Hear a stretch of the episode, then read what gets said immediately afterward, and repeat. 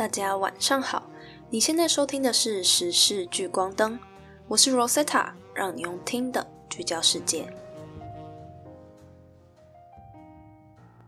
说到印度民众对宗教的虔诚，大家会想到什么样的场景呢？今天将带你到印度的德里，了解日神节以及雅穆纳河。日神节通常于印度历八月的第六天举行。这个节日是为了赞颂太阳神苏里亚，为期四天，于十一月十日结束。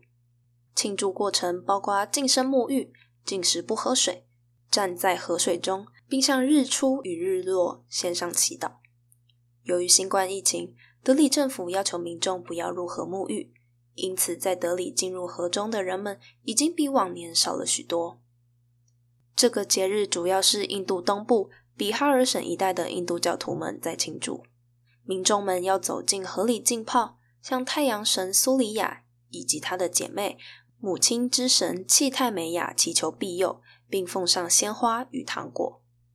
从黄昏的河畔远远看去，有的民众庄严肃穆地站在河中祈祷，也有人开心地玩泡沫自拍，甚至还有人直接捧着河水刷牙。然而，实际的情况是，河水被工业废料和污染的有毒泡沫覆盖着，几乎将河面盖得严严实实。如果不知道的话，可能会误以为眼前是一夜大雪之后的清晨。那么，雅穆纳河究竟在哪里呢？和日神节的关系又是什么？雅穆纳河位于印度北部，是恒河的支流，被认为是印度最神圣的河流之一。长期以来，不断遭受德里严重的工业与民生废水污染。在传统信仰里，这条河流由印度女神雅穆娜所掌管。雅穆娜是太阳神苏里亚的女儿，死神夜魔的妹妹。根据传说，只要在这条河的圣水中沐浴，就可以使人免于死亡与病痛折磨。然而，在十一月八日左右开始。靠近德里的河段竟突然出现了厚如雪般的大块泡沫，漂浮于河中。根据专家说法，这些泡沫具有毒性，它含有高浓度的氨和磷酸盐，具有高刺激性，可能会影响呼吸系统，并导致皮肤问题。尽管雅穆纳河的水源来自于北阿坎德邦的喜马拉雅山冰川，源头十分澄澈。但进入了中下游，却也成为了世界上污染最为严重的河流之一。雅穆纳河的德里河段污染最为严重，虽然只有两趴的长度经过德里，但却有七十六趴的污染来自于此地。南亚水资源监控网成员辛格拉瓦对 CNN 表示：“从生态角度来看，德里河段已经是死河，多年来都没有鱼或水鸟。”此外，污染也影响下游村民，但是村庄居民仍然会引这些河水来灌溉、洗澡，甚至饮用。你可能会问：难道政府没有设立规范来帮助河川恢复或者是保持清洁吗？根据半岛电视台的报道，其他污染原因细分还有好几项。多年来，尽管已经有禁止污染河水的法律，但除了前述的民生与工业污水排放外，因为发展农业而砍伐森林造成的土壤侵蚀，以及化肥与杀虫除草剂等造成的化学污染，也都是雅穆纳河成为印度最脏河流之一的原因。根据资料，到目前为止，依然有将近五千七百万人依赖雅穆纳河水作为民生之用。这条河也占了总体德里供水的七成以上。针对这一次的巨量毒泡沫。德里市政府虽然已经派了十五艘小艇试图驱散有毒泡沫，并且也使用竹棍在河道中筑起路障，想要使泡沫远离河岸，但到目前为止，依然还是有大量打捞不完的泡沫散落于河中。在台湾的我们可能会想，若是被污染的河水对人体有害，除了帮助河川恢复之外，非必要的时候也不要去接近或者是碰触河川即可。在许多雅木纳河污染报道的讨论处，也看到很多网友的困惑留言，无法明白这些民众为何明知河水有毒，却还是坚持要在其中祈祷。不过，信众们深信太阳神所说的：“就算你站在臭水沟里献上祭品，我也会在这一年剩下的时间里保护你。半岛电视台也引述了几名当地祈祷者的说法，其中一名祈祷者就表示，即使知道水是对身体有害的，但无论如何，他还是会选择站在水中祈祷。不过，在印度，宗教与一切的日常生活都有着密切的关联。随着日出临近，斋戒的女人们进入了水中，在栖息深的地方做了最后的冥想。我们可能会联想到日出时带来希望的美好曙光。但是与实际情况相反的是，因为在那里的严重雾霾，祈祷者们几乎看不到太阳。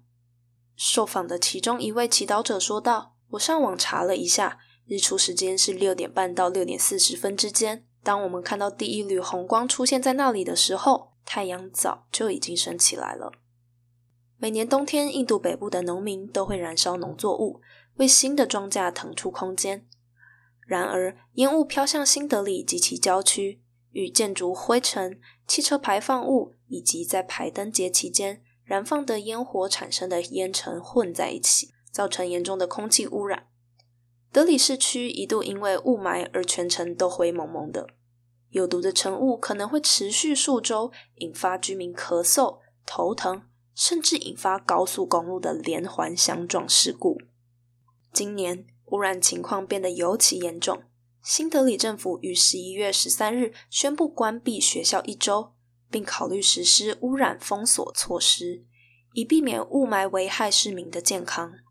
美国国家航空航天局的卫星图像显示，印度北部大片平原都被雾霾笼罩。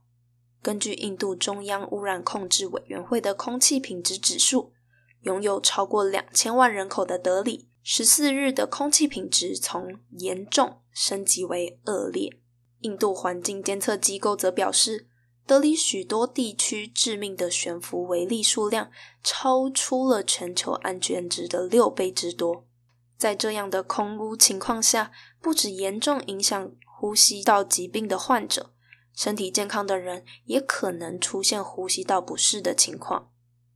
根据美联社的报道，估计未来十年。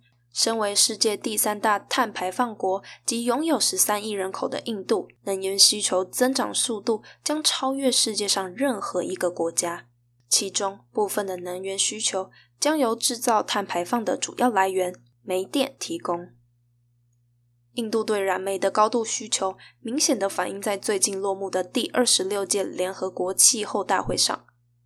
十一月十三日，近两百个国家的气候谈判代表齐聚一堂，讨论格拉斯哥气候协定。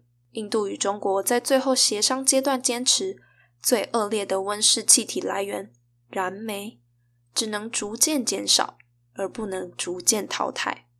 日前，印度总理莫迪更在大会上宣布，印度要晚美国整整二十年，中国十年。在二零七零年才能达到近零排放的目标，引来各界挞伐与不满。那么，近零排放是什么呢？根据政府间气候变化专门委员会 （IPCC） 在特定的一段时间内，所有温室气体的排放量与移除量达到平衡，就称为近零排放。目的是希望降低人类所制造的温室气体排放量，减缓全球暖化的速度。降低对世界各国的损害。印度的宗教生活维系着日常运作的逻辑，繁多的节庆祭典或仪式构成了印度教信仰圈里难以动摇的民俗基础。只是在现代文明和高度工业化的发展下，民众却又往往成为被迫承受污染苦果的一群人。如果能够改善河水污染的问题，当然是最好的。但是如果政府不愿意改善，我们还能做什么呢？我们只能继续生活。印度德里当地的人民说道：“今天留给你深思的问题是，在这个身不由己的世界里，是什么力量一直支撑着你走向今天的自己呢？”谢谢你收听《时事聚光灯》。今天我们讲到了印度雅穆纳河和日神节。